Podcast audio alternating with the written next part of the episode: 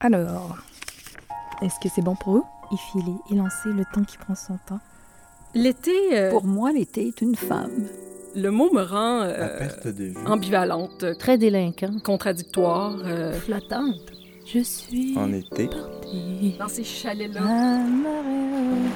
Si le temps n'était qu'été, Bonjour à tous et à toutes. Si l'été avait une épaisseur et si on était capable de, de le traverser, sur le bord de la mer à Caraquette, Alors, c'est bon? Oui. Les heures d'été. Marie-Laurence Rancourt, Louise Dupré. Bonjour à tous et à toutes. Faire parler différemment l'été, voilà en quatre temps l'intention de cette émission. Car l'été est matière à penser et le temps de s'y adonner. Aujourd'hui, la romancière, dramaturge et poète Louise Dupré.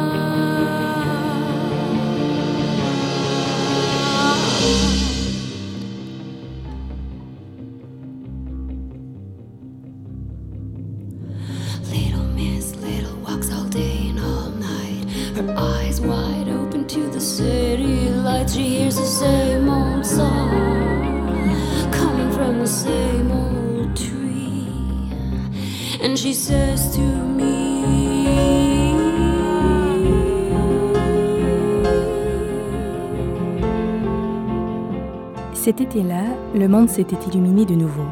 Pourquoi Elle ne voulait pas se le demander? Elle préférait rester dans un certain aveuglement, libre de toute conscience. C'était l'été, vraiment, celui de la plage et des oiseaux, et elle marchait le long des choses. Elle avançait vers je ne sais quoi, un rien enseveli, à l'intérieur de la terre, ce noyau minuscule qui nous retient dans la matière. C'est un extrait de votre recueil de nouvelles paru en 2008, L'été funambule, Louise Dupré, que je viens tout juste de lire. Bonjour. bonjour Marie-Laurence. Dans ce recueil de nouvelles, on retrouve des femmes déchirées entre poursuivre ou rompre. On y croise des femmes courageuses qui tremblent aussi, des femmes qui s'interrogent, des femmes déçues, des femmes pleines d'espoir, des femmes qui attendent patiemment ou qui se saisissent avec assurance d'une autre vie, des femmes placées à distance d'autres possibles, des femmes toutes placées sur un fil face à des brèches. Est-ce que ce serait ça, l'été Louise Dupré, une brèche dans un temps linéaire, l'occasion d'une forme de libération? Pour moi, oui. Pour moi, peut-être moins maintenant que ce que j'étais dans le passé, parce que j'ai enseigné pendant de nombreuses années. Alors, c'est sûr que pour une écrivaine, l'été, c'était la période où j'étais plus libre, où je pouvais écrire, où je pouvais disposer de mon temps comme je l'entendais, où je pouvais voyager. Et ce recueil de nouvelles-là euh, se ressent vraiment de ma vision de l'été à l'époque. Maintenant, ce serait moins vrai parce que comme je consacre, je peux consacrer tout mon temps à l'écriture, c'est clair que l'été, je ne dirais pas que c'est une saison comme une autre, mais c'est une saison euh, dont je peux faire euh, ce que je veux. Par exemple, je peux rester euh, tranquillement chez moi à écrire. Je peux aussi prendre du temps pour faire des recherches, faire des lectures, voir des amis, travailler, faire des entrevues. Alors donc, c'est une période qui va ressembler aux autres saisons, mais je dirais que c'est ma saison préférée quand même. Si je vous faisais une confidence, je vous dirais que j'aime particulièrement l'été. J'aimerais savoir qui vous êtes, Louise Dupré, et surtout si vous êtes la même l'été et l'hiver. Je ne crois pas que je sois la même l'été et l'hiver. Bon, je suis née l'été.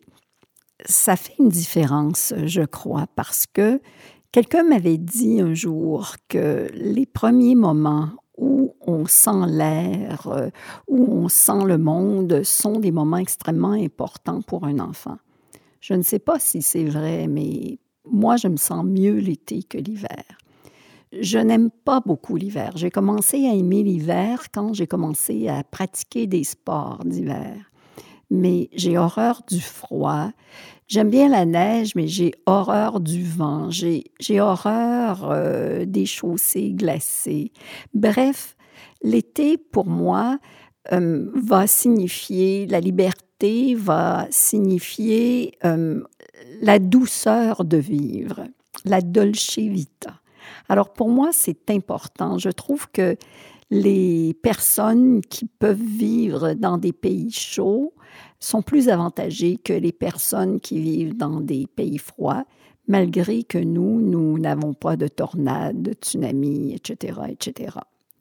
Mais euh, disons que j'ai toujours préféré l'été. J'aime la chaleur, euh, j'aime euh, les feuillages, j'aime les odeurs, les fleurs, le chant des oiseaux, les écureuils. C'est beau quand on se promène dans les rues. Montréal est une belle ville l'été. Le Québec est une, une belle province. C'est magnifique. Euh, de se promener, de, marcher, de, d'aller en, auto, de, je sais pas, c'est, c'est agréable. Dans votre recueil, vous écrivez d'ailleurs que avec l'été, le bonheur reviendra. Donc vous associez l'été et le bonheur. Je ne me souvenais plus de cette phrase-là, mais je, je pense que je le crois encore. Oui, l'été pour moi, c'est une, une c'est la saison du bonheur, oui. De la joie, en tout cas. De la joie. Sur votre recueil de nouvelles dont on parlait dès le départ, L'été funambule, il y a la reproduction d'une toile, Femme devant un miroir, d'Ernst Ludwig Kirchner. Et euh, cette femme qui se regarde devant un miroir, Louise Dupré, qu'est-ce qu'elle voit? Elle voit son image, mais si vous regardez comme il faut la toile, vous vous rendrez compte qu'elle ne voit pas la réalité dans le miroir. Elle se voit autrement. Alors c'est une femme qui voit sans doute son image intérieure, l'image que les autres ne voient pas, son image en perpétuel changement. Et, l'été, c'est une euh, période aussi, c'est une période où l'on change, où on se dénude, on enlève euh, les, bottes, on enlève les gros manteaux, on n'est plus libre, euh, on, a le goût d'être belle, on a le goût de se parfumer, on, a le goût de, de dire présente. Alors euh, oui, c'est une présence à la vie qui est différente. Et cette femme-là, je crois, dans le miroir, voit la possibilité d'être présente à elle-même, aux autres et au monde. Donc, elle, euh, elle voit ce qu'elle était et ce qu'elle veut devenir elle fait, si on veut, une sorte d'examen de conscience. Et c'est pour cette raison-là que j'ai intitulé le recueil euh, L'été funambule. Elle marche sur un fil de fer en se disant, ben voilà, euh, qu'est-ce que j'ai fait avant, qu'est-ce que je veux faire euh, plus tard? Et qu'est-ce que je dois maintenant comprendre pour ne pas répéter les erreurs du passé et vivre une vie plus pleine dans le futur. C'est intéressant parce que dans votre recueil et dans d'autres de vos ouvrages, on croise des vies et des visages de femmes, mais on croise aussi des voix. Et je me disais tout à l'heure en préparant cet entretien que davantage peut-être que des voix de femmes, c'est votre voix que j'entends lorsque je vous lis. Qu'est-ce que vous en pensez? Merci. Toutes ces femmes-là me ressemblent un peu, il faut dire. C'est clair que j'ai toujours pratiqué une écriture qui tient je dirais, qui n'est pas autobiographique, parce que toutes ces femmes-là ne sont pas moi, ce serait très prétentieux de dire ça, mais elles ont toutes quelque chose de moi. C'est clair qu'on on met toujours un petit peu de soi dans les textes qu'on écrit. Et, mais à partir de soi, on rêve à des personnages, et ces personnages-là nous dépassent d'une certaine façon. Mais c'est clair que les émotions, les sentiments, les réflexions sont des réflexions que je pourrais faire moi-même. Est-ce qu'à l'image de certaines de ces femmes, vous avez vous aussi un jour tenté ou euh, envisagé de tout recommencer ailleurs? Qui n'a pas rêvé de recommencer ailleurs, euh, une vie qui serait totalement autre? Je crois que ça arrive à tout le monde.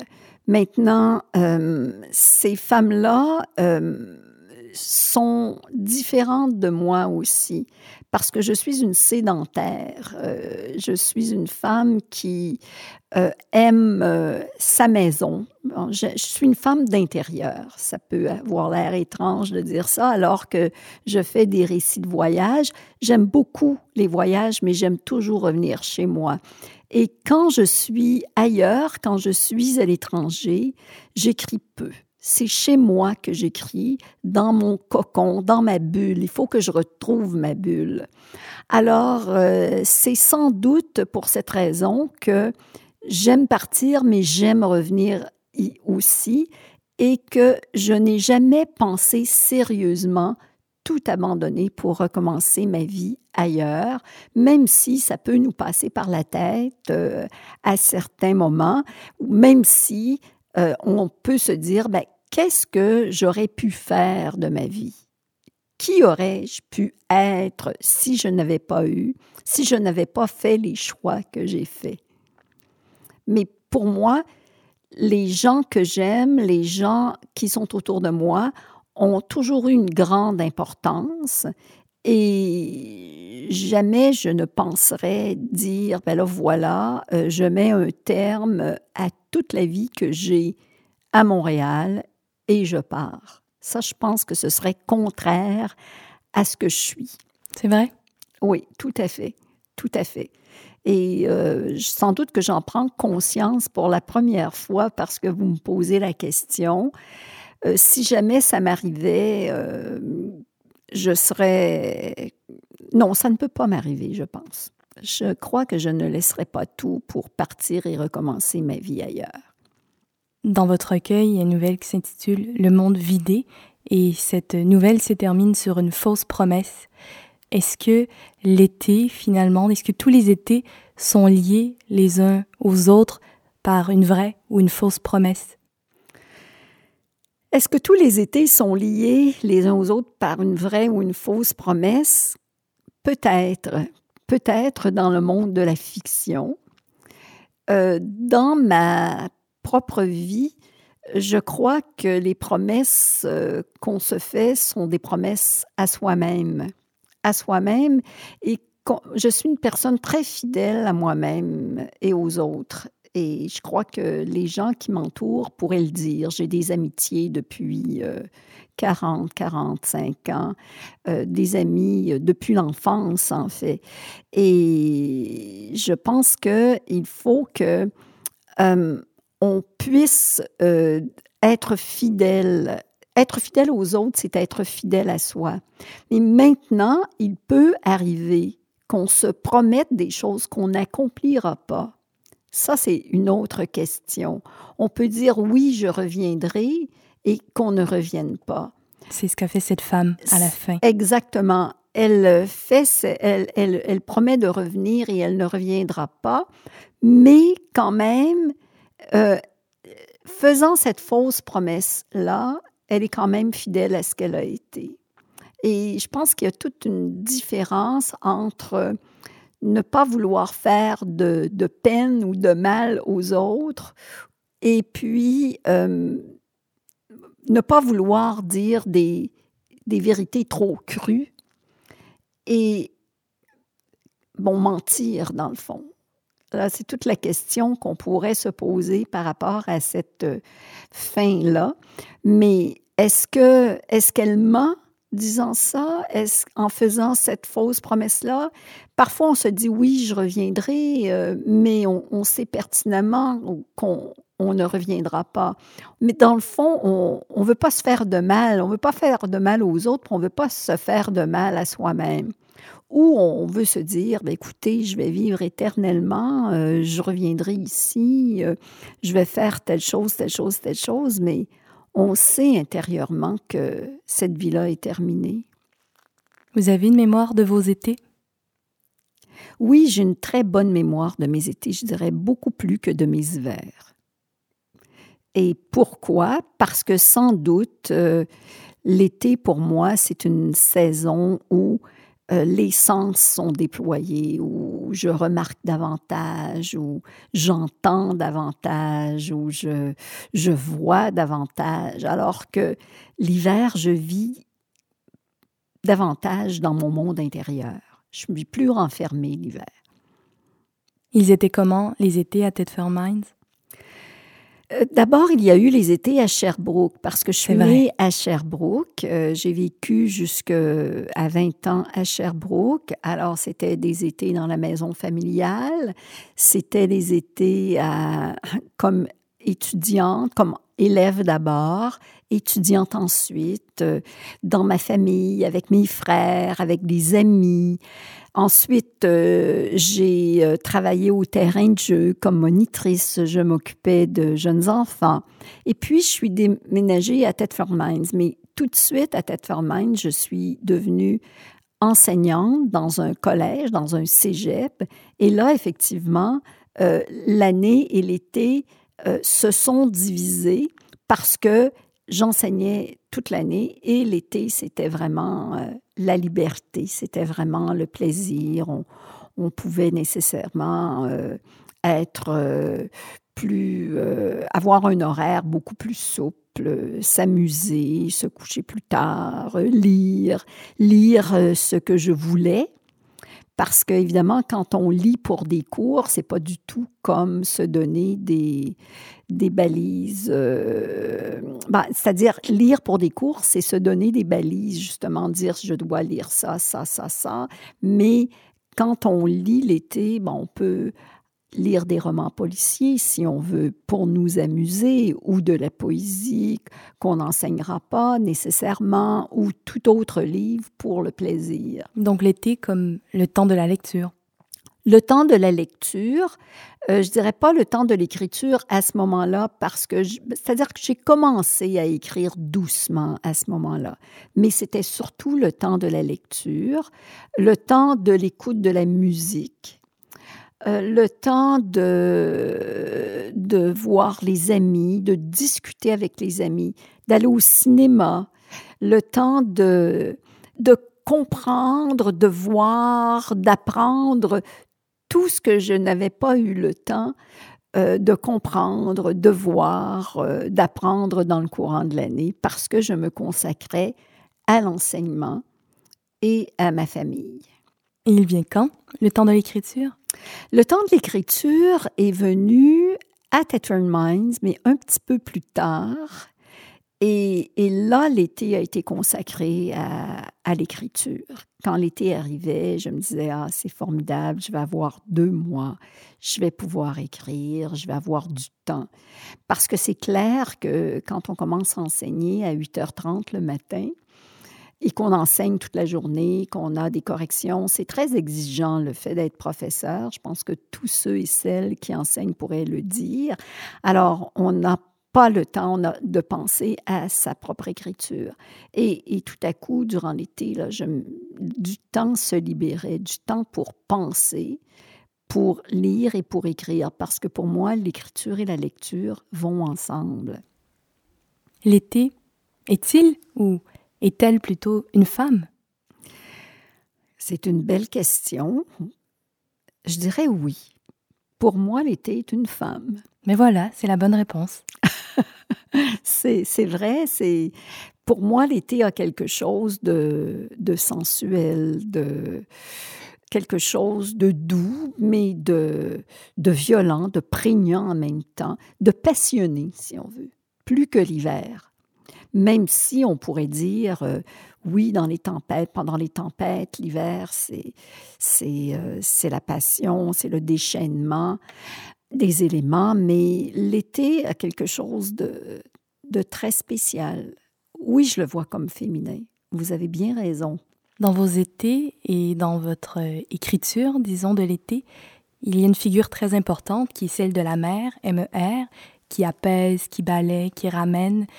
Quelle importance a cette figure dans votre vie, cette mère MER et peut-être même cette mère MERE? La figure de la mère M-E-R-E, euh, je l'ai beaucoup travaillée.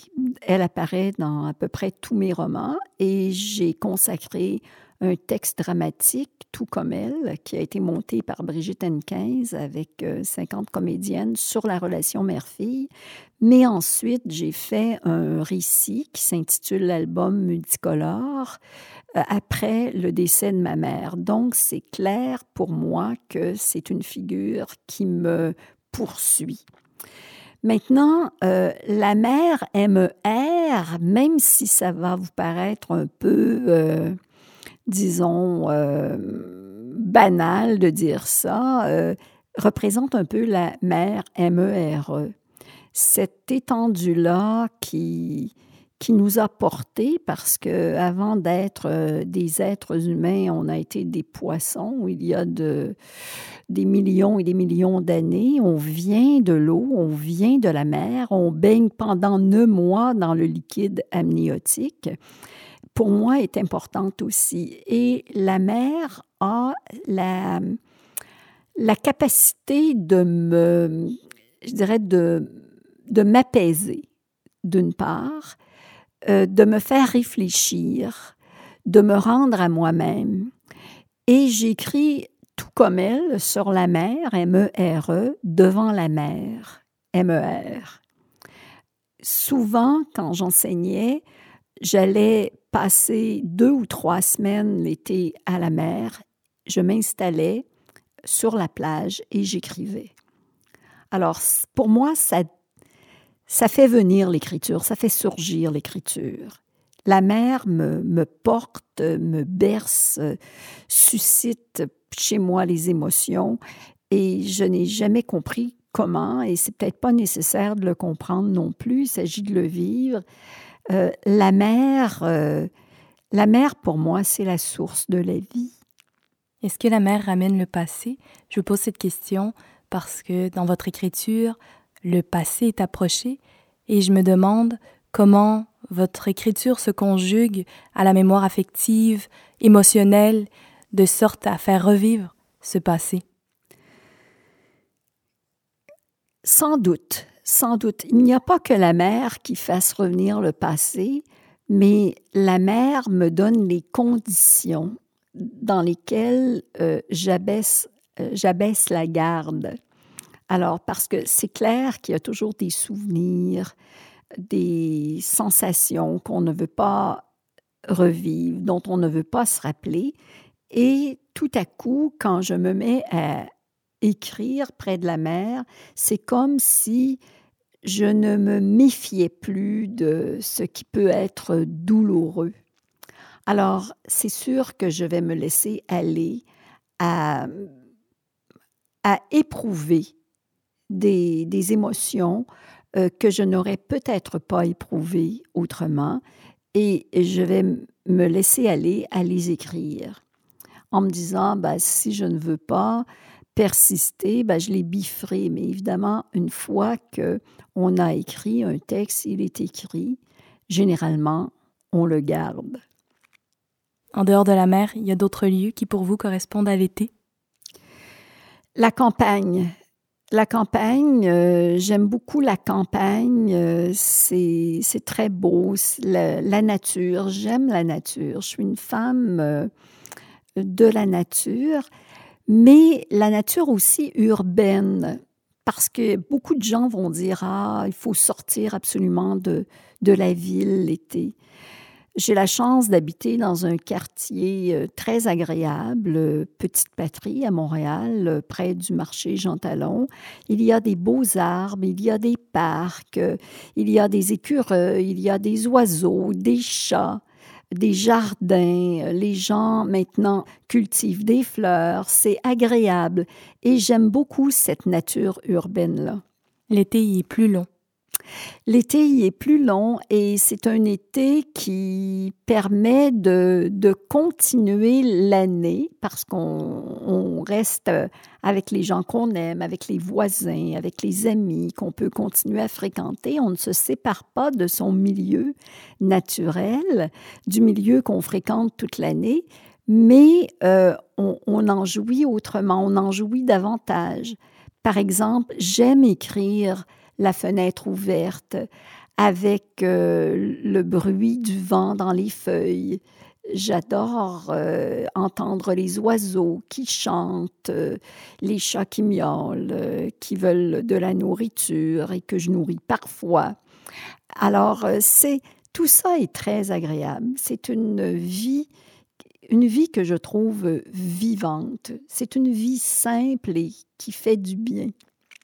Dans l'histoire des femmes au Québec, la lumière a été euh, longue ou l'été à venir après des siècles d'obscur silence pour reprendre les mots de Gabriel Leroy. Ce serait quand pour vous l'été dans l'histoire des femmes du Québec? L'été est apparu peu à peu, euh, mais évidemment, euh, l'été a éclos, si on veut, est arrivé brusquement durant les années 60 et 70 avec le féminisme et les diverses possibilités qui se sont offertes euh, aux femmes. Euh, jusque-là, les femmes pouvaient difficilement se faire instruire. J'appartiens à la première génération des femmes au Québec qui ont pu se faire instruire grâce à des prêts et bourses du gouvernement. Il faut le dire. Sinon, les enfants d'ouvriers comme moi euh, ne pouvaient pas étudier. Donc, c'est une chance incroyable. J'ai pu bénéficier de la révolution tranquille et ensuite du féminisme, de la contraception. Euh, mes arrière-grand-mères ont eu respectivement 17 et 16 enfants. Alors, c'est énorme. pour une femme qui veut créer, c'est impossible de, créer avec 16 euh, ou 17 enfants, on en convient. C'était pourtant le, cas d'une de mes arrière-grand-mères qui était compositrice. Mais elle a réussi à composer un petit peu, mais pas comme elle aurait pu. Cette femme-là, aujourd'hui, n'aurait pas le destin qu'elle a eu. Alors, je, considère qu'aujourd'hui, les femmes ont beaucoup de chance, beaucoup de chance parce qu'elles peuvent vraiment se réaliser. Et elles peuvent se réaliser pas parfaitement. Le monde n'est pas euh, un nirvana, là, je veux, ou un Éden, je veux pas euh, dire ça, mais quand même, une femme peut décider d'avoir le nombre d'enfants qu'elle veut, elle peut décider de travailler, elle peut se faire instruire, elle peut, euh, elle peut euh, vraiment euh, bénéficier de beaucoup plus de choses que les femmes d'il y a deux générations.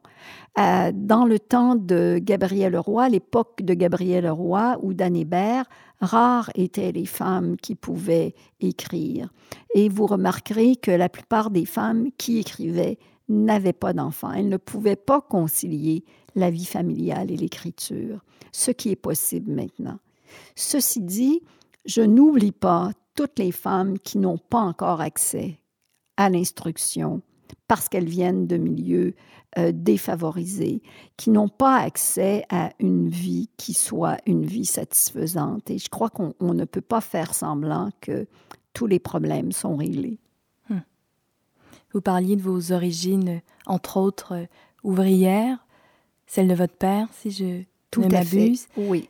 Est-ce que c'est important pour vous de retourner dans l'enfance? L'enfance, est-ce que c'est le lieu de vos premiers étés? Oui, l'enfance, c'est le, lieu des premiers étés euh, avec mes parents, ben avec mon grand-père. euh, qui est décédé à la fin d'un été quand j'avais cinq ans. Et c'est sûr que je me souviens avec lui des, longues promenades qu'on faisait en allant au parc. Il me montrait les écureuils, il me montrait les arbres. Et je me souviens de tout cela avec lui. Maintenant, euh,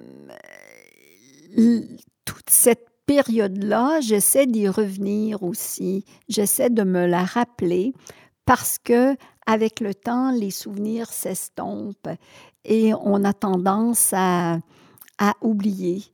Et vous parliez de mon père. Euh, je, je me souviens très bien de mon père, mais je sens que j'ai encore tout un travail à faire autour de, cette figure-là dans ma propre vie.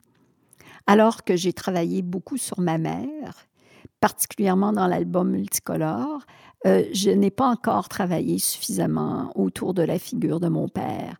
Et euh, c'est peut-être euh, un des livres qui m'attend dans l'avenir. Hum. Seul le temps nous le dira. Exactement. Seul le temps et ou le, vouloir, euh, parce qu'il faut que je sois capable de m'approcher. Euh, aussi euh, de cet homme-là. Cet homme-là que j'ai moins connu parce que il parlait peu, euh, comme beaucoup d'hommes euh, au Québec et peut-être comme beaucoup d'hommes euh, en Occident aussi.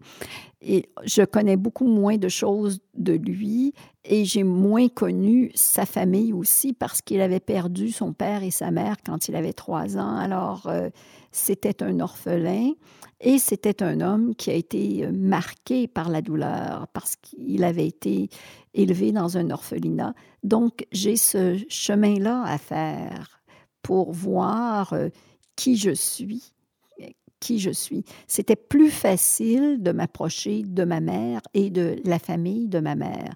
Mon grand-père, ma grand-mère étaient là, ma tante était là. Donc, j'ai mieux connu la famille de ma mère que la famille de mon père. Donc, réemprunter les sentiers du passé? Oui, pour mieux connaître le présent, pour mieux, ou pour mieux me connaître au présent et mieux voir aussi euh, l'avenir. Je crois qu'on ne peut pas voir l'avenir si on, on, ignore le passé.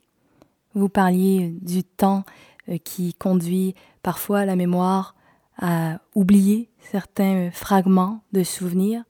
Avec le temps aussi, on change. Vous avez changé, vous, Louise Dupré. Vous étiez comment avant? À quel âge? Quand j'étais jeune, L'âge qui vous plaît. L'âge qui me plaît. Comme enfant, j'étais une enfant euh, bruyante. J'étais une enfant euh, qui avait toutes sortes de projets. Euh, ma grand-mère, j'avais deux petits frères et ma grand-mère disait Tu vas faire mourir tes petits frères. J'adorais déménager. Euh, on mettait tous les jouets sur le canapé, on déménageait, on recommençait ailleurs. Alors, euh, l'été funambule ne vient pas de rien non plus, on le voit. Mais euh, à l'adolescence, je suis devenue timide et plus effacée.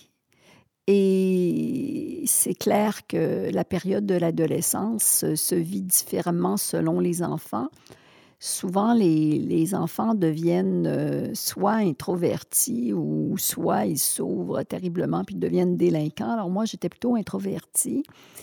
Et je pense que la vision que j'ai de cette période-là est celle qui a vraiment marqué la femme que je suis. Et petit à petit, j'ai commencé à, à me construire à partir de cette période-là, qui est aussi la période où j'ai commencé à écrire, à, avoir des amoureux, à, rêver de ce que je voulais faire. Euh, J'aurais aimé être comédienne et je jouais au théâtre à, à l'école, mais ça ne s'est jamais concrétisé et je suis devenue écrivaine.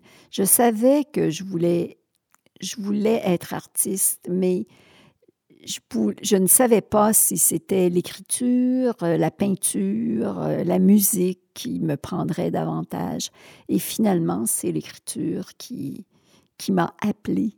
Vous diriez que depuis cette période, vous avez peu changé? J'ai sûrement changé. J'ai sûrement changé. On change beaucoup entre euh, l'adolescence et l'âge mûr, c'est clair, parce qu'on on éprouve euh, des difficultés, des joies, euh, des bonheurs. Euh, j'ai connu la maternité, j'ai connu l'amour, j'ai, je me suis épanouie, j'ai étudié, j'ai rencontré des gens formidables, j'ai voyagé. Je dirais qu'aujourd'hui, je n'ai pas changé profondément, c'est-à-dire que je suis toujours la même, mais je me suis beaucoup assouplie. Et euh, je pense que je suis une femme plus agréable maintenant que je ne l'étais à 25 ou 30 ans. C'est bien. Je crois qu'il faut apprendre euh, de la vie, apprendre de ses erreurs et euh, être moins, moins dur face à soi-même. J'étais une personne très, très dure face à moi-même. Je voulais la perfection et rien de moins. Mais à un moment donné, on voit bien qu'on n'est pas capable de tenir ça. Et il faut se laisser être imparfaite. Et si on accepte que soi-même, on est imparfaite, on permet aux autres d'être imparfaits aussi. Et à l'image de toutes ces femmes de votre recueil de nouvelles, on se réconcilie Exactement. un peu davantage avec sa propre vie. Oui, on se réconcilie avec sa propre vie et on accepte euh, de continuer. On accepte que la vie qu'on fait n'est pas idéale, mais qu'elle est belle. On voit davantage les beaux côtés de la vie, si on veut, en se disant, bon, j'ai, fait des erreurs, j'ai subi des échecs, qui n'en subit pas? J'ai subi des, des peines, j'ai eu des douleurs, j'en ai donné à d'autres, sûrement. Mais bon, qu'est-ce que je fais avec ça? Dans un recueil de poésie, euh, je dis à un moment donné qu'un jour, quelqu'un me posera la question Qu'as-tu fait de ta douleur Et je suis à l'âge où je me dis ben, Qu'est-ce que j'ai fait de ma douleur, mais qu'est-ce que j'ai fait de ma vie et qu'est-ce que j'ai fait de mes capacités Vous avez écrit. J'ai écrit, oui, j'ai écrit, mais je, je voudrais pouvoir dire aussi j'ai vécu. Je suis pas la personne qui serait prête à tout sacrifier pour l'écriture, même si l'écriture, pour moi, est primordiale. Alors, je voudrais dire, j'ai vécu ce que j'aurais pu vivre et je voudrais avoir facilité la vie d'autres personnes autour de moi.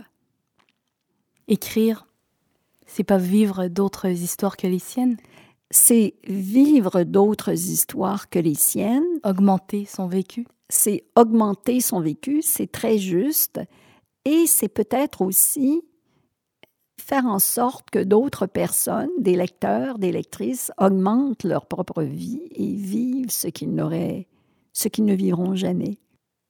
Qui vit l'été vit forcément la fin de l'été et le recommencement, les recommencements qui viennent avec septembre. Est-ce que septembre rapporte forcément la vie d'avant? Je crois que si on a passé un bel été, on est plus prêt à accepter septembre. Euh, octobre, qui est quand même, euh, le début d'octobre est magnifique, euh, surtout au Québec avec les arbres multicolores et la douceur de l'air. Et aussi le retour de novembre, du froid, on est plus fort.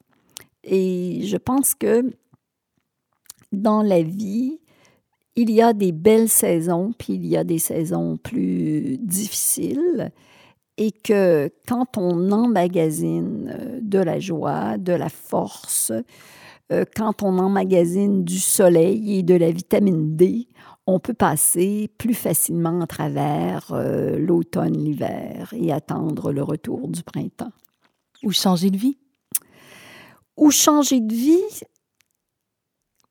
oui, pour certaines personnes, c'est important de changer de vie et j'ai déjà changé de vie aussi. Euh, ça m'est arrivé de vivre des ruptures euh, d'amour, d'amitié et tout, de, de changer de vie, de changer de métier, de, de prendre des décisions.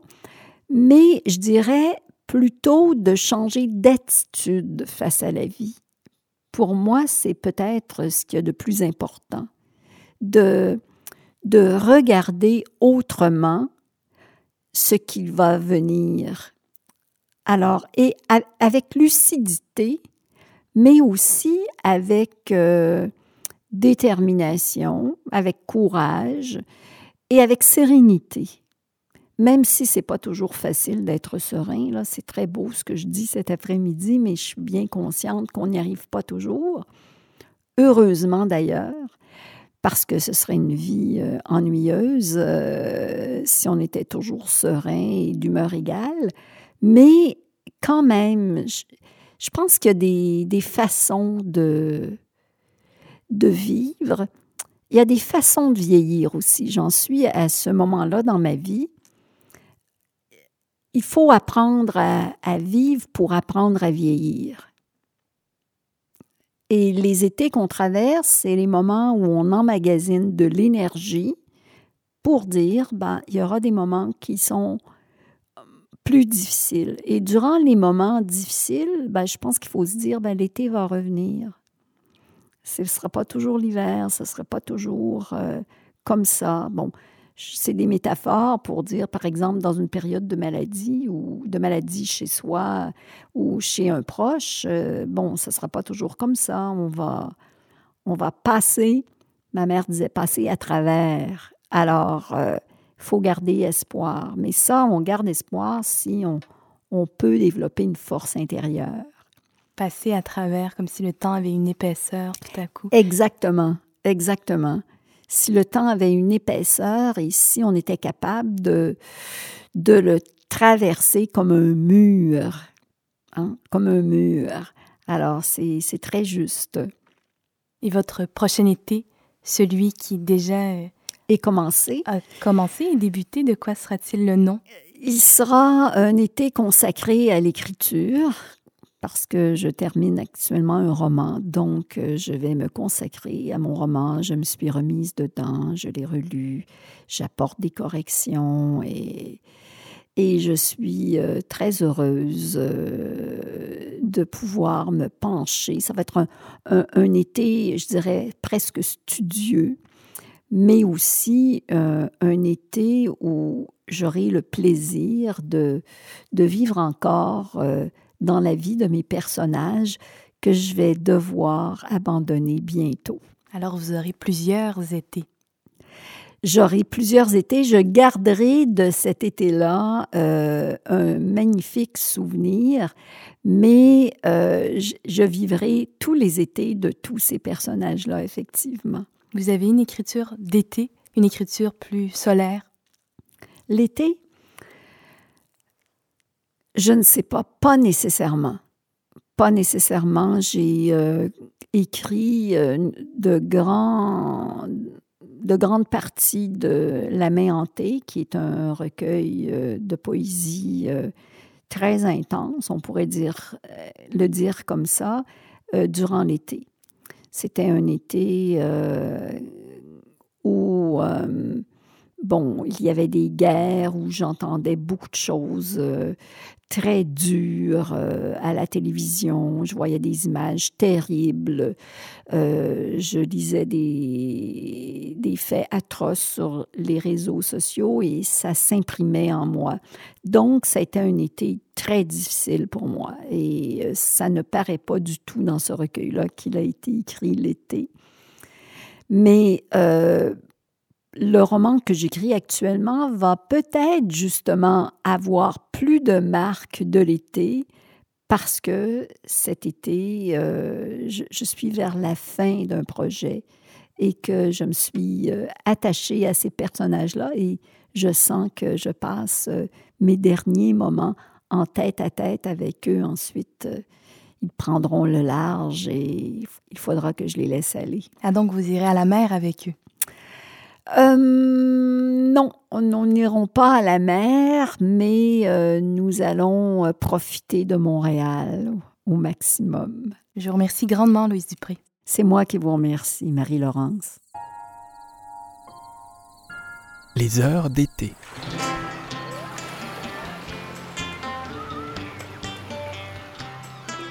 Une production de Savoir Média. Conception, Magnéto.